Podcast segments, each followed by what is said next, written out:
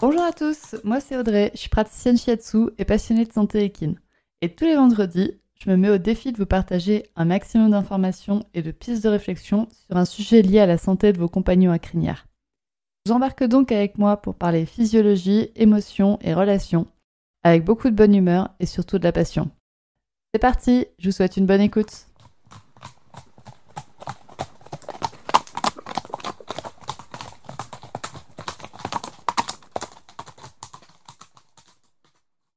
Bonjour à toutes et bienvenue dans cet épisode où j'ai le plaisir de recevoir Hélène Ralda parler de phytothérapie équine et animale parce qu'il me semble que Hélène, tu pratiques sur tous les animaux.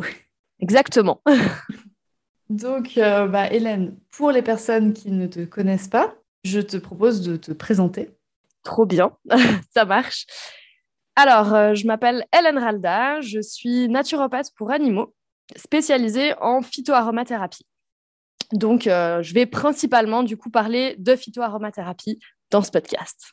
Donc, pour reprendre les mots que tu as pris, donc il y a la phytothérapie et l'aromathérapie. Donc, est-ce que tu peux nous présenter ces deux termes de phytothérapie et d'aromathérapie et nous expliquer un petit peu ce qui est inclus notamment dans le terme de phytothérapie?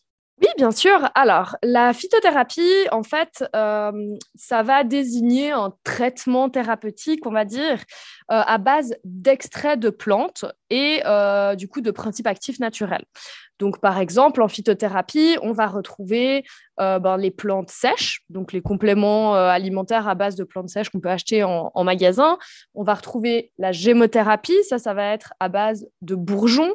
On va retrouver aussi, par exemple, les fleurs de bac, les élixirs floraux, ça peut en faire partie, même si certains disent que pas vraiment parce qu'il n'y a plus de principe actif, on est plus sur un aspect énergétique, mais soit, c'est quand même des plantes. Euh, on va retrouver les alcoolatures, donc ce qu'on appelle aussi les teintures mères. On peut retrouver euh, des huiles, par exemple, à base de plantes. Euh, on va retrouver ben, des infusions, les décoctions. Donc voilà, en fait, à partir du moment où on utilise des plantes, on est dans la phytothérapie. Et l'aromathérapie, concrètement, ça fait aussi partie de la phytothérapie, mais c'est une spécialité, on va dire, de la phyto euh, qui est euh, ben, sur les huiles essentielles. Donc, c'est le travail avec les huiles essentielles. L'aromathérapie, c'est une thérapie à part entière. Euh, souvent, il y a des aromathérapeutes qui ne sont pas forcément phytothérapeutes parce que, ben, en fait, les principes actifs peuvent être différents, sont aussi plus puissants dans certaines huiles essentielles. Donc, vraiment, c'est une une thérapeutique, on va dire, à part entière. Euh, en phytothérapeute, tous les phytothérapeutes vont travailler avec des plantes sèches, euh, avec normalement de la gémeaux, avec des teintures mères, mais pas tous vont travailler avec l'aromathérapie. Oui, puis c'est tout aussi vaste en fait. Et je savais pas qu'il y en avait qui ne travaillaient pas avec l'aromathérapie. Donc ça, ça j'apprends. Oui, alors euh, d'ailleurs, il y a pas mal d'écoles de phytothérapie qui vont proposer on va dire, une introduction à l'aromathérapie pour savoir utiliser quelques huiles essentielles de base. Mais quand on sort de ces écoles-là, on ne va pas forcément être formé en aroma. Euh, on va pouvoir euh, les utiliser sur nous, mais on va avoir un approfondissement qui va être beaucoup plus grand sur tout ce qui est phytothérapie traditionnelle. Donc vraiment usage des plantes médicinales euh, type sèche ou transformées, mais pas forcément l'aroma. D'accord, bah, très intéressant. Tu nous as parlé rapidement des, écoles qui existent. Est-ce que tu peux nous présenter la formation par laquelle tu es passé pour exercer ton métier? Bien sûr. Alors, euh, moi, il faut savoir que je suis naturopathe. Euh, et en fait, j'ai décidé de me former dans différents domaines parce qu'à l'époque où euh, bah, j'ai commencé à tomber là-dedans, ce qui n'était pas du tout pour être professionnel dans le domaine en fait. J'avais une jument qui avait plein de problèmes de santé et je me suis dit, mais comment est-ce que je peux faire pour l'aider? Parce que ben, j'ai écumé euh, beaucoup de vétérinaires qui n'arrivaient pas forcément à trouver de solution concrète pour ma jument. Et à force, bah, je me suis dit, finalement, c'est à moi d'essayer de, de, de, de voir le lien qu'il y a entre tous ces problèmes de santé et qui a voulu me former. Donc en fait, d'abord, je me suis formée euh, dans une école de shiatsu.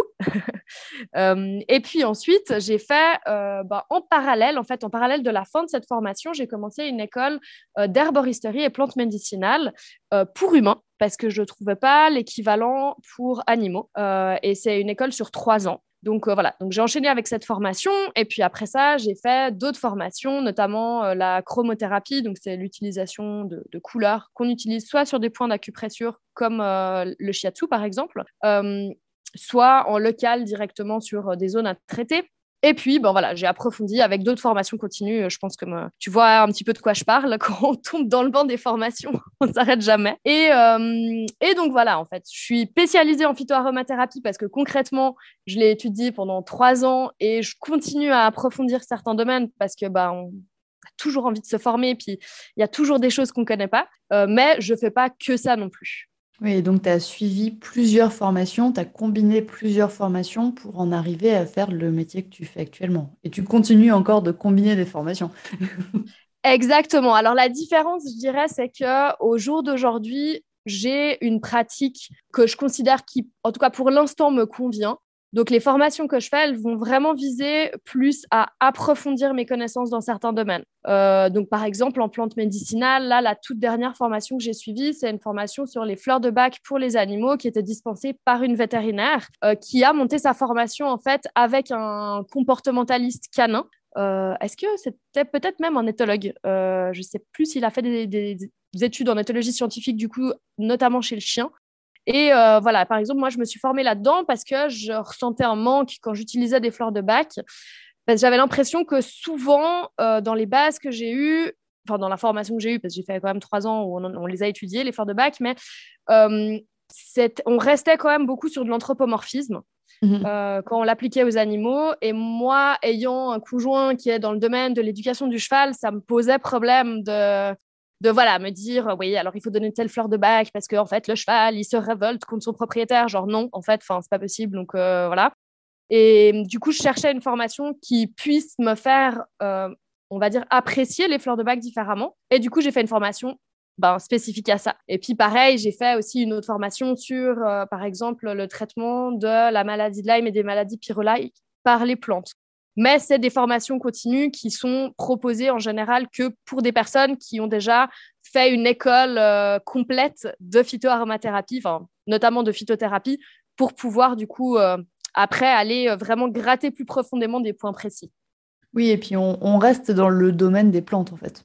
On reste quand même Exactement, dans le domaine, voilà, c'est ça. C'est que là, les formations continues que je fais restent dans les domaines que je connais, mais vraiment pour ben, en fait, les étudier encore plus à fond et en apprendre toujours plus dessus. Quoi. Et alors, du coup, euh, est-ce qu'on pourrait dire que ce qui te passionne dans ton métier, c'est c'est la profondeur des, des, choses dans lesquelles tu peux aller C'est la. Non, mais putain, j'arrive pas à le trouver. J'ai la vastitude en tête là, qui arrive. Bon, par ça, on comprend la vastitude. Hein. Ce qui te passionne dans ton métier, c'est à quel point il est vaste. Oui, exactement. Bah, c'est ça. Je pense que c'est vraiment comme. Euh, bah, toi, tu le connais aussi en shiatsu, hein, avec euh, bah, pratique du coup que je fais aussi, mais toi, tu as décidé vraiment d'à fond approfondir cette euh, discipline. Et c'est la même chose en fait. Le shiatsu, tu peux faire des formations que sur un point d'acupuncture et te former pendant tout le week-end. Bah voilà, c'est un peu pareil dans les plantes médicinales, c'est que bah, il y a tellement de manières de les, de les aborder, de les apprendre. Je veux dire, il y a le côté biochimique qui est très terre à terre, il y a le côté plus subtil euh, en médecine occidentale euh, où justement on s'est intéressé à euh, quel est le tempérament de chaque plante médicinale. Il y a le côté aussi plus ben, par rapport au, caractère entre guillemets des plantes. il y a Enfin voilà, il y a vraiment mille manières d'approcher les plantes et moi, c'est ce qui me passionne. Enfin, je trouve ça absolument génial. Oui, donc tu passes des heures et des heures et des milliers d'heures à, approfondir ton domaine.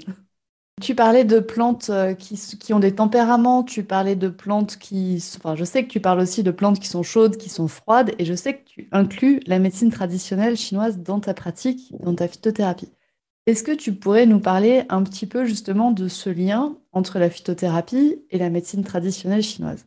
Oui, alors bien sûr. Il y a deux choses à savoir. La première, c'est que dans l'école que j'ai faite, on avait des cours aussi en médecine traditionnelle chinoise et où on abordait les plantes occidentales, donc les plantes qui poussent chez nous, selon les principes de la médecine chinoise. En plus de ça, en phytothérapie occidentale traditionnelle, on utilise aussi ces termes de c'est une plante chaude, c'est une plante froide, c'est une plante euh, sèche ou humide. Et c'est ben, typiquement des mots qu'on va retrouver aussi en médecine chinoise. Donc c'est ça qui est hyper intéressant. J'ai pris conscience avec ma formation que finalement, la phytothérapie occidentale et la médecine chinoise, il y avait plein, plein de choses qui se ressemblaient vraiment beaucoup. Moi, j'utilise ça quand je veux faire de l'individualisation. Parce que, en fait, j'ai, je suis assez vite tombée dans le questionnement de, OK, en fait, si on regarde sais rien moi, des plantes qui, sont, euh, qui travaillent au niveau du système digestif. Mais en fait, on a mille choix de plantes. Euh, si on veut travailler au niveau du foie, on a mille choix de plantes aussi. Alors, qu'est-ce qui fait que je vais préférer donner du chardon-marie à du desmodium, à du pissenlit, à je ne sais quoi? Et du coup, j'ai décidé de m'intéresser et puis d'approfondir en fait mes connaissances par rapport au tempérament euh, des plantes pour voir ben, finalement s'il y avait un moyen d'individualiser de manière, euh, on va dire, un peu euh, plus réfléchie. Et c'est grâce à ça que je suis tombée entre ben voilà, le lien entre la phytothérapie occidentale, la médecine chinoise. Et chaque plante va avoir une température. Donc elle va être soit chaude, soit très chaude, soit froide, soit neutre, et va aussi être sèche, humide. Et par rapport à ça, on va adapter euh, à la pathologie, en fait, ou à la chose sur laquelle on aimerait agir. Donc, euh, c'est un petit peu comme en médecine chinoise, on ne va pas rajouter du feu sur du feu, on ne va pas rajouter de l'eau sur de l'eau. Euh, c'est un peu le principe des contraires. Si tu as une pathologie qui est chaude, tu vas essayer de mettre une plante froide. Si tu as une pathologie qui est froide, tu vas essayer de mettre une plante chaude. Si tu veux que je prenne un exemple plus concret, parce que j'imagine que je parle un peu chinois pour les gens qui écoutent et qui connaissent pas du tout les plantes ni la médecine chinoise, je vais te prendre un exemple d'une plante. Par exemple, le millepertuis. C'est une plante qu'on trouve euh, en plein été dans nos pâtures euh, et, qui pousse comme de la mauvaise herbe. Alors, ce qu'il faut savoir, c'est qu'en général, les plantes médicinales sont ce qu'on considère comme des mauvaises herbes. Euh, c'est une magnifique fleur qui rayonne comme un soleil, qui a une couleur jaune, qui est vraiment gorgée de chaleur, de lumière. Et c'est une plante qui est chaude et sèche. Et l'huile de millepertuis, c'est une huile qui a une efficacité absolument redoutable sur des pathologies qui vont être en fait euh, humides et en général froides. Donc par exemple, si on tombe sur une gale de boue, en plein hiver. Euh, la gale de boue, ça va faire des grosses croûtes qui sont bien purulentes. Donc, on, voit le côté humide, entre guillemets. Et il peut y avoir un côté inflammatoire à une gale de boue parce qu'on peut avoir le membre qui gonfle, mais assez souvent, bizarrement, euh, on va pas forcément avoir des membres ultra gonflés. Ils vont rester assez euh, secs. Par contre, il va avoir, ça va être hyper purulent, il va y avoir des croûtes. Ben, pour ce genre de pathologie, une huile de millepertuis, ça va être beaucoup plus intéressant que d'apporter euh, du gel d'aloe vera, par exemple. Le gel d'aloe vera, ça va être très bien, mais c'est une plante qui va être de nature froide. Et du coup, ça sera moins efficace parce que ça va moins venir réchauffer. Donc ça, si on le prend du côté de la médecine chinoise, on comprend le principe. Mais si on le prend du point de vue de la médecine occidentale, donc toujours en phytothérapie, euh, en médecine occidentale, en phyto, on va dire, ah ben voilà, ça c'est une pathologie qui est... Euh, qui, aime en fait se développer dans l'humidité, dans le froid pendant l'hiver. Donc, on va mettre une plante qui est chaude, qui est rayonnante, qui va apporter vraiment euh, de la chaleur et de la sécheresse. Donc voilà, en fait, ça, c'est ma manière de travailler quand je veux justement aller individualiser un traitement que je vais proposer. Et ça va être la même chose si on part sur euh, des, problèmes de santé euh, quelconques. On peut soit partir du principe qu'on va se baser sur la pathologie. Est-ce que ça, c'est une pathologie qui est plutôt chaude? Euh, Par exemple, une arthrite, tout ce qui finit en it, c'est inflammatoire, donc c'est chaud. Ou alors, est-ce qu'on est plutôt sur de l'arthrose qui va être une pathologie plutôt froide? C'est des grands principes en fait, mais qu'on retrouve souvent. Hein. Sur de l'arthrose, on dit qu'il faut amener de la chaleur parce que ça va soulager, alors que sur de l'arthrite, on va amener du froid parce que ça va soulager. Et, en fait, la phytothérapie occidentale, mais aussi si on regarde selon la médecine traditionnelle chinoise, elle va se baser un petit peu là-dessus en fait, de dire bon, euh, basiquement, est-ce qu'on doit amener du chaud, du froid, de l'humide, du sec? Et quand on fait comme moi du shiatsu, on peut aussi après approfondir encore plus puis aller travailler au niveau des déséquilibres qu'on va trouver sous nos mains euh, sur le cheval. Donc euh, un cheval qui va avoir un vide au niveau de la rate, qui va avoir une stagnation au niveau du foie ou que sais-je, on va pouvoir aussi aller chercher des plantes médicinales qui vont travailler là-dessus et en plus qui vont être du point de vue des éléments qui vont correspondre à ce qu'on va trouver donc tu jongles vraiment entre les, indications, on va dire, classiques. Comme tu dis, ben, par exemple, je pense aussi une arthrite, bah, c'est chaud, c'est inflammatoire. Une dermite, c'est aussi pareil, c'est en général, c'est chaud, c'est inflammatoire. Donc on cherche à compenser ces, ressentis qu'on a par des plantes et par, euh, toi, tu combines aussi avec le shiatsu du coup. Exactement. Bah, typiquement, sur une dermite, euh, c'est pas une bonne idée de mettre une huile de millepertuis. Par contre, ce sera une bonne idée de mettre de l'aloe vera, tu vois. Donc, en fait, c'est vraiment ça. C'est euh, c'est cette manière de réfléchir que moi, j'ai décidé de trouver parce que j'y ai trouvé du sens. Et euh, ça me permet aussi de, de, vraiment créer un lien entre mes différentes pratiques et d'avoir une sorte de, je sais pas si je peux parler de cohérence en fait dans, dans mon travail. Et ça me permet de, de, réfléchir en fait de pouvoir approfondir ma réflexion quand je veux conseiller des plantes médicinales. Et puis pas de rester que sur un plan euh, très euh... un symptôme égale une plante. E-, exactement en fait. moi je vraiment e-, exactement. Moi je pars du principe que la phytothérapie c'est pas seulement euh, ce qu'on voit au jour d'aujourd'hui c'est-à-dire euh, comme tu dis il y a un symptôme il y a cette plante. Ça ça c'est des médicaments avec lesquels on fait ça euh, tu vomis, tu prends un antivomitif, tu as de la fièvre, tu prends un médicament pour faire baisser la fièvre.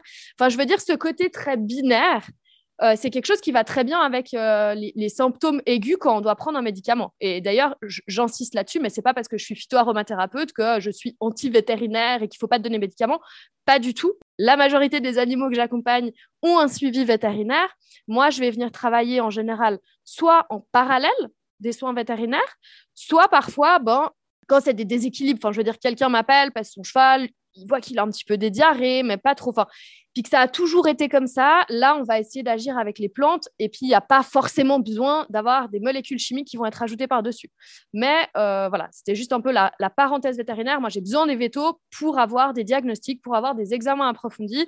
Et d'ailleurs, ça m'arrive beaucoup quand on me demande de faire des suivis d'animaux, que je dise, OK, moi, je veux bien venir. Par contre, avant ça, vu comme vous m'avez décrit ce qu'a votre animal, il faut faire une visite veto, euh, une prise de sang, une endoscopie, ainsi, un ça, pour pouvoir justement bah, euh, me guider aussi dans ma manière de travailler. Parce que quand on me dit, par exemple, j'ai un ça m'est arrivé là dernièrement de me faire contacter pour un chat qui euh, a des vomissements depuis des mois et des mois et des diarrhées. Et en fait, les personnes n'ont jamais consulté un vétérinaire. Et dans ce cas précis, par exemple, s'il s'avère que je vais sortir un exemple très gros, mais je vais dire s'il s'avère qu'en fait, il a un lymphome au niveau du système digestif qui fait que euh, finalement, il va avoir euh, plein de dérèglements internes et puis qu'il a peut-être une partie du système digestif qui est obstruée et qui fait que mécaniquement, le chat, il vomit parce qu'il n'arrive pas. Bah, moi, en fait, je vais rien faire avec mes plantes. Je vais rien pouvoir faire. Puis ça va même être dangereux.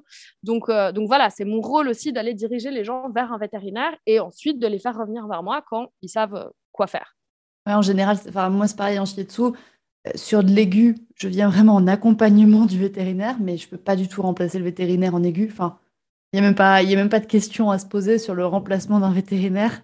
Et c'est vrai qu'après, en phase chronique, on peut avoir une, euh, une action qui est encore totalement différente. Exactement, c'est vraiment ça. Bah, très bien, merci beaucoup pour, euh, pour ces informations. Donc, tu nous as parlé justement bah, des, des, cas, de quelques cas dans lesquels on ne peut pas vraiment intégrer la phytothérapie pour son cheval quand il y a justement besoin d'un vétérinaire. Mais dans les autres cas, si par exemple moi je suis une propriétaire lambda, par où tu me conseillerais de commencer si moi je veux intégrer la phytothérapie avec mon cheval? Alors, la première chose à faire, c'est déjà se questionner de pourquoi est-ce que je veux intégrer la phytothérapie? Euh, c'est important parce que ben, oui, on peut intégrer de la phytothérapie. Je veux dire, puis, même si on étudie les herbivores, euh, est-ce que les herbivores, ils, ne se font pas déjà de la phytothérapie naturellement quand ils vont brouter, tu vois? Euh, Alors, c'est vrai que ça, c'est un cas absolument idéal, hein, qu'ils puissent aller eux-mêmes prendre les plantes dont ils ont besoin. Dans la réalité, on en est quand même loin parce que sur pâturage, euh, on n'a pas forcément une diversité qui va être énorme dans nos prairies. Mais voilà, je dirais la question fondamentale, c'est de se dire pourquoi est-ce que je veux amener de la phytothérapie? Est-ce que c'est pour soulager un problème qui est existant? Je sais pas, j'ai un vieux cheval, je sais qu'il a de l'arthrose, donc est-ce que je veux agir là-dessus? Est-ce que c'est juste parce que j'ai entendu parler de la phyto que je trouve ça cool et du coup, ben, dans ce cas-là, il faut aller gratter un peu en se disant, bah voilà, si le cheval, il va bien, parce qu'il y a aussi des chevaux qui vont hyper bien, qui n'ont pas de problème de santé, qui n'ont pas de euh, déséquilibre. En tout cas, nous, on constate pas de déséquilibre, bah, ça va être de se poser la question, ok, ben là, je peux agir en préventif, mais du coup, est-ce qu'il faut que je fasse un drainage? À quel moment? Donc, voilà, je pense que vraiment la question de base, c'est de se demander pourquoi est-ce qu'on veut mettre de la phytothérapie, et puis ensuite aller se renseigner sur euh, ben, comment, du coup, euh, la mettre en place. Donc, on a vu comment faire pour commencer la phytothérapie. Et moi, c'est vrai qu'une question qui revient souvent de ma part et de la part des auditeurs, c'est quels sont les risques qu'il peut y avoir à utiliser de la phytothérapie. Alors, on va parler de plusieurs cas en règle générale, sur les plantes qu'on va trouver sur le marché dans euh, des marques spécialisées en phytothérapie pour chevaux, euh, on n'a pas grand risque à euh, donner des plantes. Ça veut dire qu'à part si vraiment on est sur du gros surdosage à long terme, il peut y avoir au pire comme risque ben, que la plante soit mal ciblée et que du coup ça affaiblisse l'organe qui va être ciblé. Ou alors, on peut avoir aussi euh, des troubles plus au niveau digestif, donc un peu de diarrhée, euh, par exemple. Après, c'est vrai qu'il faut quand même prendre des pincettes avec les plantes parce que qu'il n'y ait pas de risque mortel dans le sens si on donne 60 euh, grammes d'une plante au lieu de 30, voilà, au pire, il y aura une diarrhée, mais le cheval ne va pas forcément mourir de ça. Par contre, là où il peut y avoir des conséquences, ça va être de trop doser une plante sur le long terme, ou voire même de doser euh, correctement une plante, mais de la donner sur le trop long terme. C'est euh, le cas notamment avec l'ail. C'est une plante qui est énormément utilisée, euh, notamment pour des soi-disant vertus répulsives des insectes. Et euh, bah, en fait, il y a des études qui ont prouvé que l'ail euh, avait un effet au niveau euh, du sang et que c'était pas bien du tout d'en donner sur du long terme. Et en fait, le long terme pour l'ail, c'est assez court, hein. c'est l'équivalent de deux semaines. Mm. Donc voilà, il y a des plantes comme ça qu'on peut donner de manière psoradique, on va dire, mais il faut vraiment réfléchir la durée et la quantité qu'on va donner parce que si on les donne à trop grande dose ou sur le long terme, eh ben, on peut avoir des conséquences qui seront non négligeables sur l'organisme ça peut aussi être le cas si on veut donner, je ne sais pas moi, une plante qui va euh, travailler au niveau du foie parce qu'on a un cheval qui a euh, une pyro chronique, et eh ben de donner cette plante à un cheval qui est déjà fatigué, âgé, qui a un organisme qui fonctionne pas très bien, bah, d'en donner euh, trop souvent à des doses qui sont mal adaptées, bah, ça risque en fait de le fatiguer plus qu'autre chose. Donc je dirais que les conséquences, elles ne sont pas de mort imminente au cas où on se trompe, mais il peut quand même y avoir des vrais problèmes au niveau de la santé si euh, on donne une cure trop longtemps ou de manière trop dosée, ou au contraire euh, bah, de manière sous-dosée, finalement ça va servir à rien non plus. Après, je voulais juste faire quand même un petit euh, aparté auquel je viens de penser. c'est que euh, les marques phyto, qu'elles fleurissent, parce qu'il y a de plus en plus de gens qui veulent euh, soigner au naturel, donner des plantes aux chevaux. Et du coup, il y en a énormément qui ont euh, décidé de jouer un peu le jeu marketing pour vendre des CMV à base de plantes. Ah oui. Alors CMV, CMV, je précise juste, c'est compléments minéraux vitamines.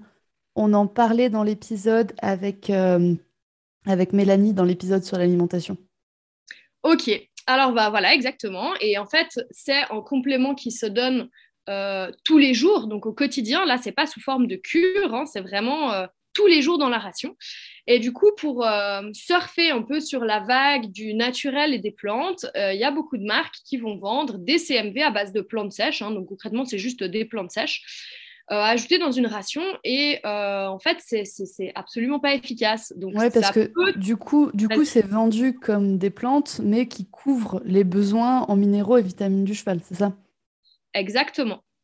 Et en fait euh, c'est impossible. Euh, dans le sens où, malheureusement, hein, vraiment, je le dis euh, à contre-coeur, parce que je suis la première à adorer les plantes et, j'adorerais que ça fonctionne. Mais le problème, c'est que les plantes, il faudrait euh, les beaucoup, beaucoup, beaucoup plus les doser pour réussir à avoir les dosages optimaux en fait des vitamines et des oligo-éléments qu'on devrait avoir pour les chevaux. Donc, je veux dire, ça s'apparenterait certaines plantes à devoir donner plusieurs kilos par jour, quoi. Ce qui n'est vraiment pas possible. Oui, donc les plantes, c'est intéressant pour leurs vertus thérapeutiques, mais c'est pas intéressant pour complémenter une ration, quoi. Exactement. Et là, on parle bien de chevaux. Parce que, euh, par exemple, sur euh, une alimentation d'autres animaux, notamment des plus petits animaux, type euh, lapin, par exemple, on peut imaginer adapter une ration en donnant des plantes. Mais par contre, sur un cheval, il faudrait des doses qui sont vraiment énormes. Et, et du coup, non, c'est mieux de partir sur des CMV qui sont pour la plupart qui peuvent avoir des compositions très clean, hein, qui vont effectivement être euh, des extraits de base de plantes, etc. Mais ça va pas être de la plante sèche, parce qu'en plante sèche, on... et puis même on n'arriverait pas à équilibrer en fait, parce qu'une plante, ça a un totem, ça veut dire que ça va avoir plein de ligo-éléments et de vitamines. Et du coup, en fait, de se dire on va donner telle plante pour tel ligo-élément et telle plante pour telle vitamine, c'est un non-sens parce qu'en fait, la plante même va en avoir plusieurs. Donc, on va tomber sur des compléments qui vont avoir plein d'excès, euh, notamment des excès de fer parce qu'on va vouloir mettre de l'ortie qui est euh, très riche euh, en plein de choses. Mais du coup, enfin, voilà. Donc, c'est vraiment dur à équilibrer et malheureusement, il y a un gros marketing qui a été fait là autour et bah, c'est pas au plus grand bonheur de nos chevaux, quoi. Vaut mieux partir sur un vrai CMV et donner des compléments à base de plantes pour cibler euh, des problèmes spécifiques. Et donc, on fait appel à un nutritionniste pour équilibrer la ration alimentaire du cheval et on fait appel à un phytothérapeute ou un naturopathe pour équilibrer euh, les pathologies, on va dire, du cheval. Quoi. Exactement, chacun a euh, sa spécialisation. Et puis, bah, voilà, les naturopathes, pareil, hein, il y a des naturaux qui ne sont pas forcément spécialisés en plantes médicinales. Donc, euh, renseignez-vous aussi du coup sur euh, les différents corps de métier qui existent. Mais mhm. voilà, un nutritionniste, c'est vraiment une étape hyper importante et les plantes ne peuvent pas remplacer un CMD. Oui, donc il n'y a pas de risque direct avec la phytothérapie. Avec l'aromathérapie, donc avec les huiles essentielles, il y en a plus. Mais le principal, risque, le principal risque quand on donne la phytothérapie, c'est de fragiliser un individu qui est déjà fragilisé. D'où l'intérêt de se faire accompagner euh, pour, euh, pour donner de la phytothérapie. Exactement. Bon, je rajoute un truc qui me tient à cœur. C'est aussi que euh, la phyto, beaucoup de personnes l'imaginent comme un médicament miracle. Et en fait, ce n'est pas du tout le cas. Quand on travaille en phytothérapie, c'est un peu comme si quand on travaille en shiatsu, on peut avoir un effet qui est assez immédiat et puis qui peut être bluffant. Mais dans beaucoup, beaucoup, beaucoup de cas, eh ben, ça va prendre du temps pour voir des résultats. Parce qu'on n'est pas sur des molécules chimiques qui sont très dosées comme un médicament. Je veux dire, on prend un antidouleur euh, chimique, bah, en général, une demi-heure, une heure après, on n'a plus mal. Et si, on a encore mal, il euh, faut se poser une question. voilà, ouais, exactement. Mais en phyto, c'est pas en prenant des plantes antidouleurs euh, une fois que en une demi-heure ou une heure, on aura plus mal. Il faut vraiment voir ça sur le long terme et il faut en fait voir les résultats de la phytothérapie à long terme. C'est pour ça que c'est intéressant de travailler notamment en préventif pour pouvoir en fait travailler plus au niveau de l'essence de l'individu, au niveau du terrain.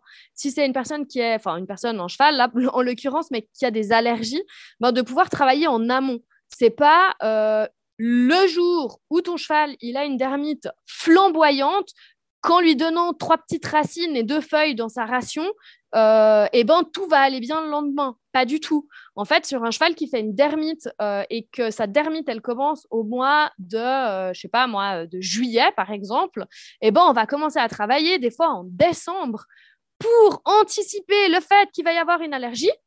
Et du coup, quand on arrivera au mois de juillet, et ben il y aura une amélioration, ben en fait, ce ne sera pas début juillet qui va commencer sa dermite, mais peut-être mi-juillet, ou peut-être que lui qui s'arrachait tous les crins et ben en fait, euh, il se les arrachera pas tous cette année-là, mais il faudra continuer. Puis l'année d'après, ça ira encore mieux, etc., etc. Donc, il faut vraiment voir la phytothérapie comme une aide, un coup de pouce à long terme, et pas comme euh, c'est un médicament. Alors euh, du coup, ben voilà, je donne trois jours de cure et puis tout va aller bien. En fait, on n'est pas du tout dans cette réflexion-là. on peut avoir un peu cette cette rapidité quand on travaille au niveau émotionnel, et encore hein, au niveau émotionnel, même avec les fleurs de bac, ça va prendre du temps quand même, mais on peut avoir une action des fois un peu plus rapide, où on va l'avoir aussi, bah voilà, une gale debout, euh, j'applique un produit en général, euh, bah, en phyto, si on travaille en local, en externe, on peut avoir des très bons résultats de manière assez rapide. Mais faut vraiment voir quand même ça comme quelque chose qui va demander du temps et qui va demander de l'investissement parce que ben voilà, c'est pas en une cure à un moment donné sur la vie du cheval que ça va tout changer. Oui, parce qu'on travaille vraiment sur un terrain et pas sur un, accident ponctuel. Quoi. On travaille vraiment à Exactement, changer on travaille sur le terrain et, et, pas sur le symptôme en fait. Même si on va chercher à soulager le symptôme, parce que le but c'est quand même d'améliorer la condition de vie de l'animal. Euh, mais l'objectif premier, je dirais pour moi, il, va vraiment être de se dire ouais, ok, cet animal, il a ce symptôme-là, mais pourquoi est-ce qu'il l'a? Et puis, au lieu de le traiter directement, est-ce qu'on va pas pouvoir travailler en interne? La gale debout, par exemple, oui, je vais dire, bah voilà, on peut mettre de l'huile de millepertuis en externe sur notre gale debout, euh, mais c'est peut-être quand même un petit, un petit peu intéressant de travailler au niveau du système immunitaire de l'animal. Et puis, c'est là où on va aussi travailler du coup en interne par les plantes. Euh, et c'est là que ça devient intéressant. Non, mais très bien. Je, note ça. Et puis, comme tu dis, c'est pareil en shiatsu. Des fois, on a des résultats qui sont incroyables très rapidement. Mais en général, ça prend du temps. Ça prend 2, 3, 4, 5 séances pour que euh, pour qu'on voit des effets qui soient durables et surtout pour que les effets durent. Enfin, les effets se perpétuent dans le temps. Comme tu disais pour la dermite, les chevaux que je suis en dermite, enfin, qui sont dermiteux, bah, la première année, oui, en effet, bah, le cheval, il déclenchera sa dermite un petit peu plus tard que d'habitude. Ou et après deux, trois ans de suivi, bah là, on verra une vraie amélioration. Exactement. Après, il faut aussi penser dans des problèmes, bah, là, on parle de la dermite notamment, mais ça fait partie de ces problèmes qui sont très compliqués à guérir, on va dire, en entier. Euh, mhm. parce que bah, on peut notamment, assez souvent avoir une partie de génétique aussi. Enfin, on, on peut rien faire là-dessus. Hein. Si on fait reproduire des parents qui ont de la dermite et que le poulain il a de la dermite, on aura beau faire tout ce qu'on veut et ben, au bout d'un moment, il y a un terrain atopique qui est là et qui ne changera pas et qui fait partie de, cet animal-là. Donc, euh, on va pouvoir essayer de vraiment soulager de manière efficace à long terme et de voir des vraies améliorations. Mais il faut aussi euh, se l'avouer. Et puis ça, ça change. Ce sera la même chose hein, si on utilise des médicaments, des traitements chimiques, etc. Mais qu'à un moment donné, euh, ben, il y a aussi la limite de ce qu'est capable de faire l'individu, à un moment donné, on ne pourra pas faire plus que ce qu'on a là. Exactement, c'est ça. bah écoute, euh, c'était une discussion très intéressante. Les personnes qui nous écoutent peuvent te retrouver donc sur Instagram. Tu es très active sur le pseudo HR-naturopathie. Oui, euh, HR- en bas. C'est tiré euh, du naturopathie animale. naturopathie. Ok, et eh ben, de toute façon, le lien sera dans la description de l'épisode, donc il sera sous l'épisode. Donc les gens pourront retrouver, peuvent cliquer directement. Ils peuvent retrouver aussi ton site internet. Oui, alors c'est bon, hr-naturopathieanimale.com, je crois. Je revérifierai tout ça et j'inclurai le bon lien dans l'épisode. ça marche. Et j'ai aussi une page Facebook, mais j'avoue que je ne suis pas du tout assidue dessus. Euh, enfin voilà, si Instagram, je dirais, c'est le meilleur moyen de me contacter. Bah, ou euh, bah, via mon site internet ou par mail ou comme ça, mais voilà.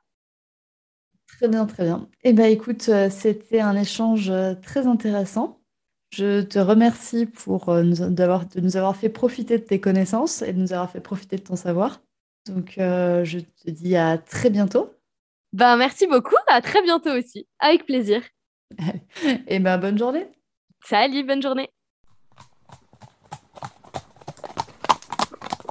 Et voilà, c'est la fin de cet épisode du podcast Murmuréquin. J'espère que cet épisode vous a plu. Si c'est le cas, n'hésitez pas à venir me le dire sur Instagram ou par mail. Vous pouvez aussi partager l'épisode à une personne qui veut en apprendre plus sur les chevaux. Et si vous avez envie de soutenir un média qui a comme ambition de propager le savoir au plus grand nombre et ainsi d'améliorer la vie de nos compagnons à crinière, vous pouvez le faire dès aujourd'hui en faisant un don sur le compte Tipeee du podcast Murmuréquin. Je vous laisse donc le lien de mon compte Tipeee dans la description de cet épisode et je vous remercie au plus profond de mon cœur si vous m'aidez dans le projet fou de ce podcast qui est de rendre le savoir équin toujours plus accessible pour tout le monde. On se retrouve vendredi prochain pour un nouvel épisode. À bientôt!